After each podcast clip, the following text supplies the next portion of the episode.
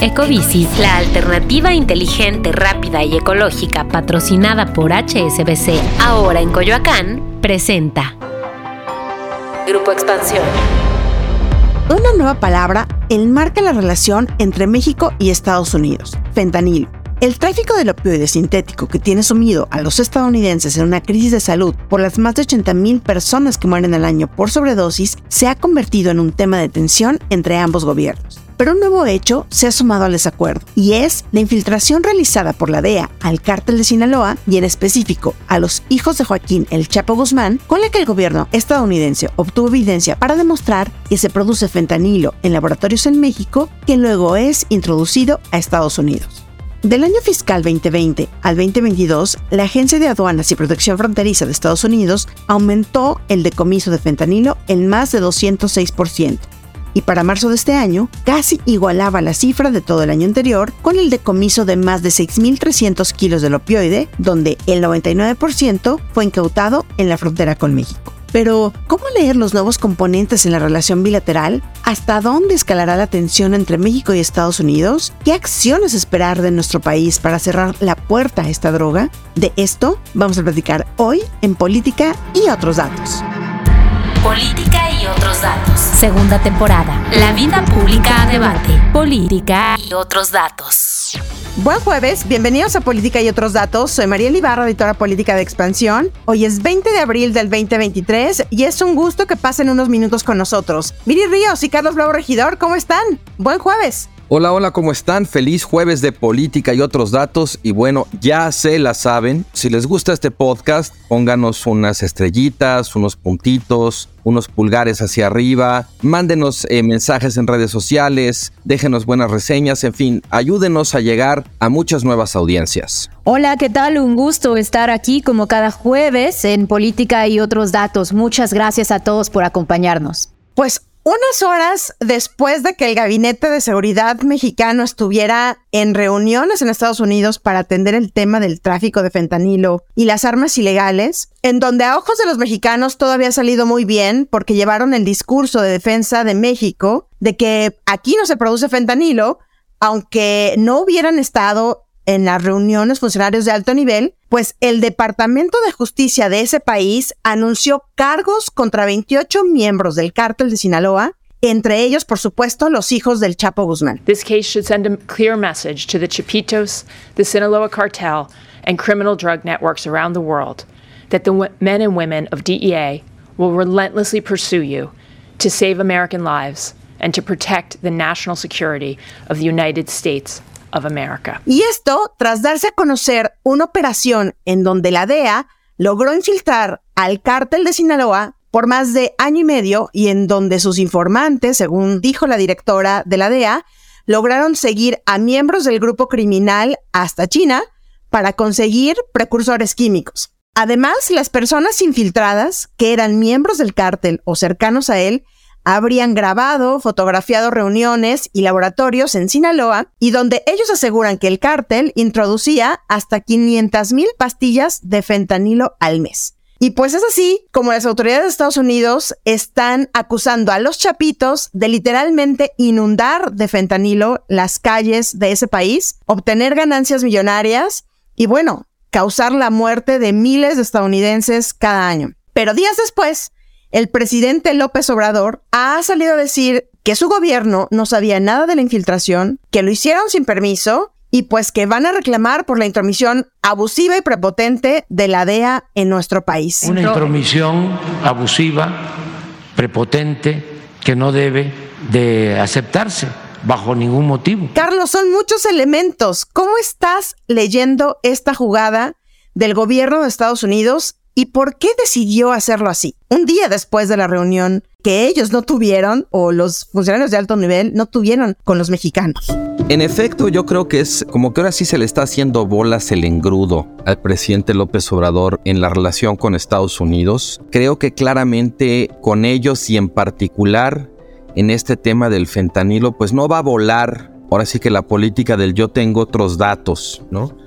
Y que el presidente haya insistido, incluso miembros de su gabinete traten de insistir con esta patraña de que en México no se produce fentanilo, pues la verdad es una defensa muy pobre, no solamente porque, bueno, o sea, México ha dependido durante décadas de la inteligencia estadounidense y ha colaborado con la inteligencia estadounidense para perseguir a los cárteles y desde luego que los estadounidenses en más de un sentido saben más sobre el narco mexicano que, los que el propio gobierno mexicano. Y esto de la infiltración del cártel de Sinaloa en particular, eh, digamos la facción de los Chapitos, y que los estadounidenses tengan toda esta inteligencia recabada, pues a nadie debería sorprenderle. Sabemos que es así, así ha sido por mucho tiempo. Entonces, bueno, a mí me parece que en ese sentido, esa actitud de querer negar lo evidente, lo que sabemos que los estadounidenses saben y que también sabemos nosotros, no solamente por las investigaciones periodísticas, que han mostrado la existencia de laboratorios en México,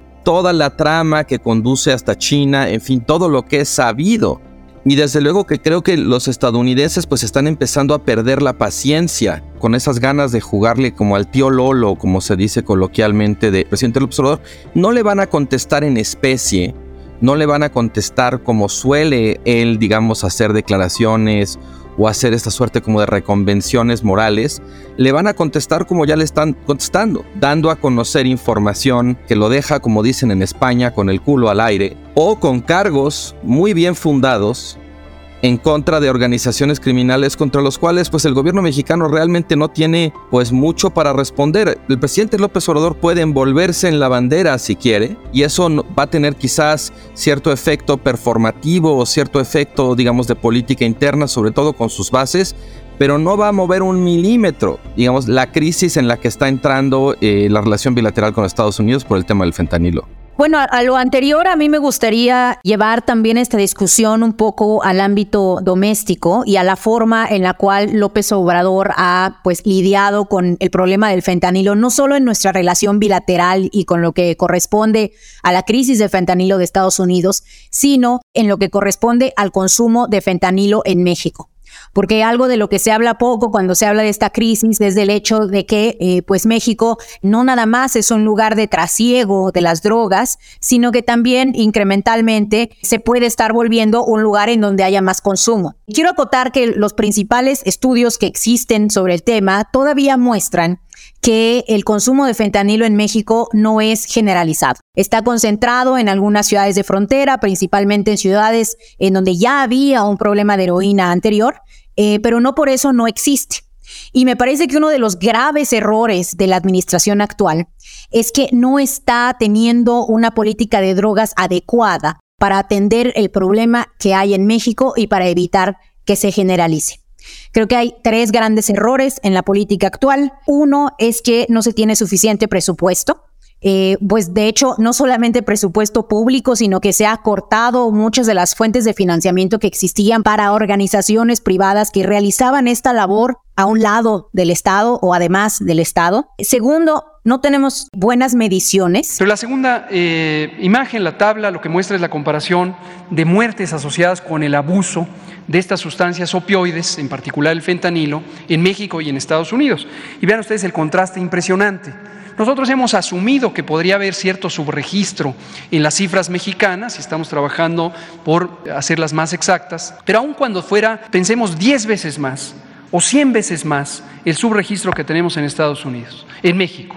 No se compara con el enorme problema de salud pública que tiene Estados Unidos en este eh, abuso de fentanilo. México era uno de los pocos países que levantaba una encuesta una encuesta hecha por el CONADIC en donde se conocía pues más o menos cómo iba cambiando el consumo de drogas, de alcohol y de tabaco. Desafortunadamente, pues esta encuesta se canceló en el 2020 debido a falta de presupuesto y pues nos quedamos sin saber cómo está nuestro problema muy grave. Y finalmente con esto cierro el papel que ha jugado la Guardia Nacional, en donde la Guardia sin estar entrenada en qué hacer en estos casos, trata a las personas que están consumiendo como delincuentes y pues genera todavía un daño mayor. Es que yo creo que justo le das un poco al clavo bien en el sentido del desconocimiento, ¿no? Al menos en México.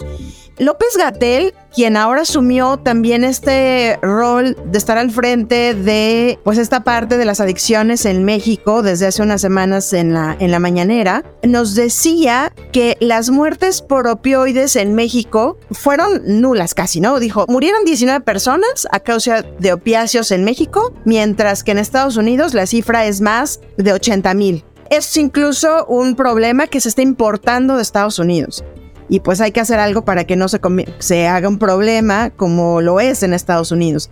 Pero creo que lo que tú dices es justamente la falta de datos. O sea, el que no sepamos realmente qué es lo que está ocurriendo en México, pero no es que no exista. Pero yo quisiera volver al problema de Estados Unidos y de México. Es decir, el problema, el gran problema diplomático y esta bola de queso Oaxaca que ya se convirtió, pues el problema del fentanilo. ¿Cómo ven ustedes la reacción de Estados Unidos y la reacción que está teniendo México ante ello? Yo creo que aquí es importante recordar que el fentanilo es, bueno, es una sustancia de uso médico. No es exactamente una droga, se usa como droga, pero tiene un origen y un uso lícito para el tratamiento eh, del dolor. Que ya está escaso en, en México también, Carlos. Sí, los hospitales están quejando de que no tienen fentanilo para usarlo. Es, e, es, interesante porque en Estados Unidos abunda, en Estados Unidos desde hace muchos años hay lo que se llama la crisis del dolor, que es justo lo que explica de pronto la epidemia de la adicción a los opiáceos, cuyo último, digamos, capítulo es justamente la crisis del fentanilo. Y por el otro lado, en México está escaseando, que es un medicamento muy importante o sea, de veras para el tratamiento del dolor, para personas que tienen enfermedades terminales, para administrar de alguna manera el dolor que tienen, en fin. Pero bueno, esa es la parte como del uso médico. En la dimensión que tiene el fentanilo como droga, a mí me parece muy importante subrayar qué distinta es, no solo por su composición y su origen, sino por su geopolítica. El fentanilo ya no es como en su momento fue la marihuana o la cocaína, una droga que llega a Estados Unidos, ya sabes, desde el sur, desde Colombia, desde Perú, desde Bolivia, o después, pues ya desde México. ¿no? Es una droga sintética que se fabrica en laboratorios y cuyos ingredientes provienen, vamos a decir, primordial, pero no únicamente de China, que mata a más de 70 mil estadounidenses al año, cosa que nunca antes ninguna otra droga había hecho y la gravedad de ese impacto social y de la creciente relevancia política que está adquiriendo, termina ubicando a México en medio de las tensiones entre las dos grandes superpotencias del siglo XXI, que son China y Estados Unidos. Yo creo que la reacción mexicana está a años luz de acusar recibo de esa diferencia que tiene el fentanilo con respecto a cómo manejábamos pues otras drogas en la relación bilateral. Y creo que la reacción del gobierno mexicano en ese sentido, pues además sí tiene, no solamente es, una reacción, digamos, que, que demuestra mucho desconocimiento, sino también mucha hipocresía. Ya hablamos en otro episodio de la tremenda hipocresía estadounidense con el tema de las drogas. Yo creo que aquí también hay una tremenda hipocresía de, la reacción mexicana cuando el presidente mexicano condena las labores de inteligencia de la DEA y el mismo día salen eh, reportajes o al mismo, digamos, en el mismo momento hay reportajes, hay un montón de información de cómo el presidente mexicano ha consentido el uso de tecnología de espionaje y de intervención de comunicaciones por parte del Estado mexicano, particularmente el ejército, no para combatir al crimen organizado, sino para perseguir activistas, a defensores de derechos humanos, a periodistas, en fin, a civiles, ¿no? Eso también le resta mucho de ese recurso que López Obrador había sabido explotar también, pero del que se ve cada vez más escaso, que es la autoridad moral. A mí me impacta algo que no sé cómo no se están poniendo de acuerdo dentro del gabinete, porque pasa esto con la DEA, con el Departamento de Estado de Estados Unidos, horas después de que están allá con todos los que fueron, porque aquí sí fue el gabinete completo de seguridad fue la secretaria de, Seguridad Ciudadana, Rosa Isela Rodríguez, que recién había sido nombrada de estar al frente de la comisión presidencial que se va a encargar de la coordinación nacional para combatir el tráfico de drogas sintéticas y las armas de fuego. Y ella fue allá justo a decir, vamos a defender la campaña que están teniendo hacia México. Este, algunas personas acá no somos fabricantes, no somos productores, pero sí resentimos los efectos que tienen tanto el tráfico de estupefacientes como el tráfico de armas, ¿no? Días después venimos para qué y el presidente sigue teniendo este mismo discurso. Pero en la misma mañanera vemos como el secretario de la Defensa Nacional, Luis Crescencio Sandoval, presenta un video diciendo, hemos encontrado más de 37 centros de manufactura de, pastillas en Sinaloa. Hemos desactivado y hemos incautado tantos eh, kilogramos de fentanilo. Entonces dices, a ver, entonces, ¿por qué dicen que no se produce en México? Como que siento que las narrativas no están bien alineadas en, en dentro del propio gabinete de seguridad.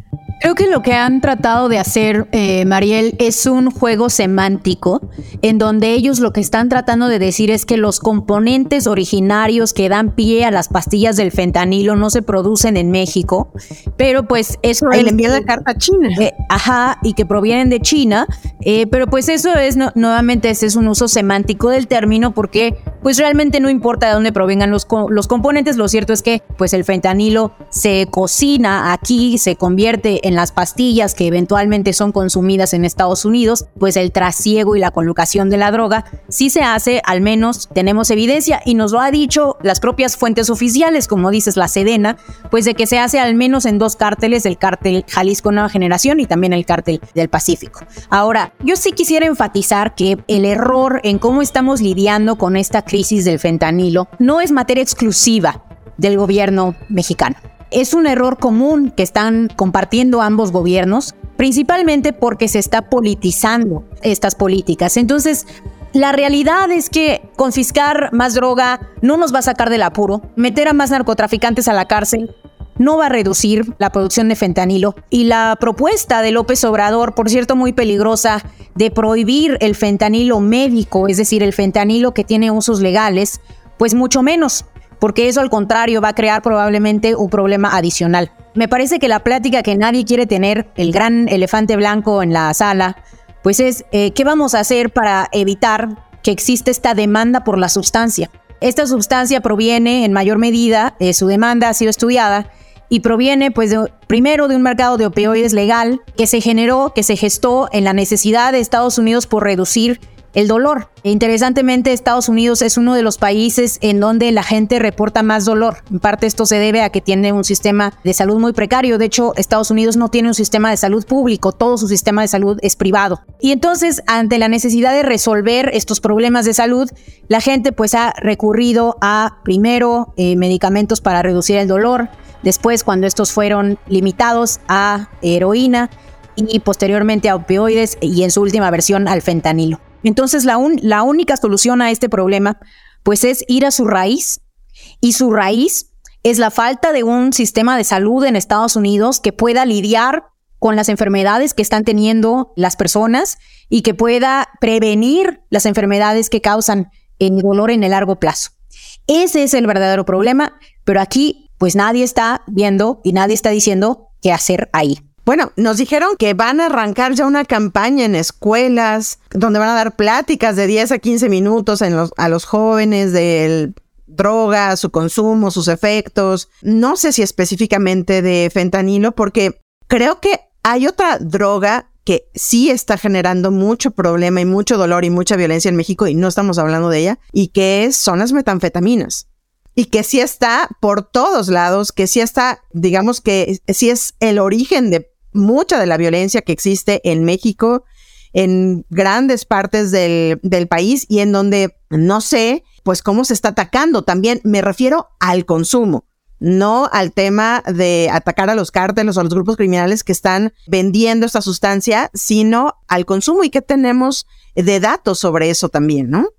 Antes de que nos llegue esta otra droga del fentanilo, que no sabemos, como decíamos al principio, si ya está aquí o no, hay otras drogas en las que tampoco sabemos nada. Y por supuesto que aquí ha salido también el tema, incluso hasta de la cannabis, que el propio presidente ha dicho, quitémosle el nombre rimbombante y digámosle marihuana, con todo el tema previsionista e incluso un tanto conservador, como siempre lo ha tenido el propio presidente, ¿no?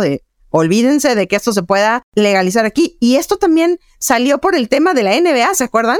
en donde la NBA dijo, adelante, los jugadores pueden fumar marihuana y eso no implica nada que, o sea, no se les da ningún antidoping, nada, y de ahí también comenzó un poco las críticas de presidente hacia Estados Unidos, ¿no? Hacia la sociedad estadounidense. Sí, lo que pasa es que el presidente López Obrador es profundamente conservador con respecto al tema de las drogas, ¿no? Creo que mucho tiempo estuvo tratando de cultivar cierta ambigüedad y le daba un poco de bola a Olga Sánchez Cordero, que traía mucho la agenda de la, de la legalización de la marihuana, pero ya a la hora de la hora, pues sí se ha mostrado realmente como alguien que está, se quedó muy atrás en la discusión sobre el tema de las drogas, ¿no? Y pues sí, o sea, si decía Viri que del lado estadounidense está todo el tema, digamos, de la crisis de su sistema de salud, pues en México también hay, digamos, un origen del problema del narcotráfico que tiene que ver también pues con políticas ya francamente muy anacrónicas, ¿no? Como la criminalización de la marihuana. Se han dado pasos importantes, pero la verdad es que no hemos acabado de hacer eso y, pues este, estamos en el absurdo de que ahora se compra marihuana en California y se trae a México porque es de mejor calidad y es negocio y, el, el, negocio de la marihuana en Estados Unidos está bollante, ¿no? Y paga impuestos y genera empleos y ha creado un tremendo mercado y en México pues todavía ah, está medio legalizada y tal, pero se, se, ha, dejado pasar ahí la oportunidad. A mí para terminar sí me gustaría decir que yo creo que la, eh, digamos, en la parte ya menos de política pública y más de política, ¿no? Yo creo que la ofensiva contra los chapitos es apenas una probadita de lo que viene. Estados Unidos no le cumplió sus fantasías a esas corrientes de opinión en México que querían que ejerciera el papel de las oposiciones que no tenemos, que no hemos tenido contra el obradorismo. Y creo que hizo bien porque no le correspondía entrometerse en la política interna mexicana, pero con el tema del tráfico de fentanilo el juego es muy distinto, porque aquí no es tanto que intervengan en la política mexicana.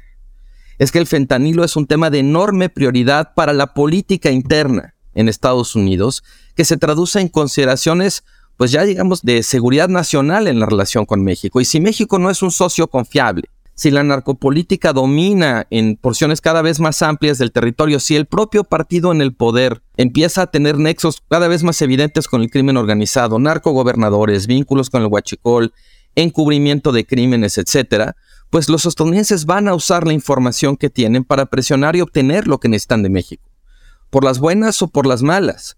Y eso cambia muy significativamente el panorama de lo que va a ser el fin del sexenio y de la sucesión presidencial, pues la coincidencia cronológica de las elecciones presidenciales en México y Estados Unidos, pues va a significar, me parece que de manera inevitable, la fentanilización de la agenda bilateral.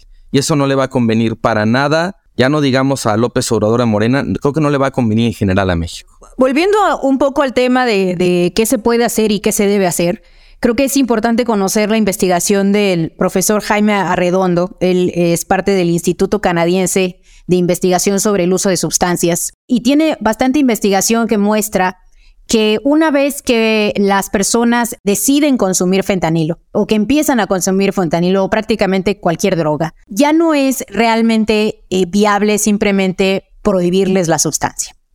Se debe transitar a lo que él llama el consumo seguro, es decir, que existan espacios en donde las personas puedan estabilizarse, en donde minimicen el riesgo eh, que tienen de contraer enfermedades y en donde pues puedan consumir las drogas que su cuerpo ya necesita o que su cuerpo desea consumir y si así lo requieren puedan pedir asistencia médica y puedan transitar hacia dejar ese consumo. Eh, los países que nos han enseñado a lidiar con esto no son países prohibicionistas. Si tú ves los lugares en donde se ha eh, resuelto este problema de manera exitosa, pues son lugares como Holanda, son lugares como Suiza, como Inglaterra, en donde pues incluso la heroína, por ejemplo, se le provee a las personas que así la necesiten para que la puedan utilizar. Esto no aumenta el consumo. Esto simplemente lo que hace es, eh, primero, evitar que el consumo lleve a otras enfermedades como VIH, eh, hepatitis, etcétera. Eh, y segundo, de hecho, tiene por resultado reducir el consumo, porque la primera vez que tú te inyectas una droga, y esto de hecho me lo, me lo comentaba el profesor Arredondo de manera personal, me dijo, algo que yo no sabía, que me pareció interesantísimo. La primera vez que tú te inyectas una droga, alguien tiene que ayudarte. No es algo que tú puedas hacer solo alguien tiene que enseñarte.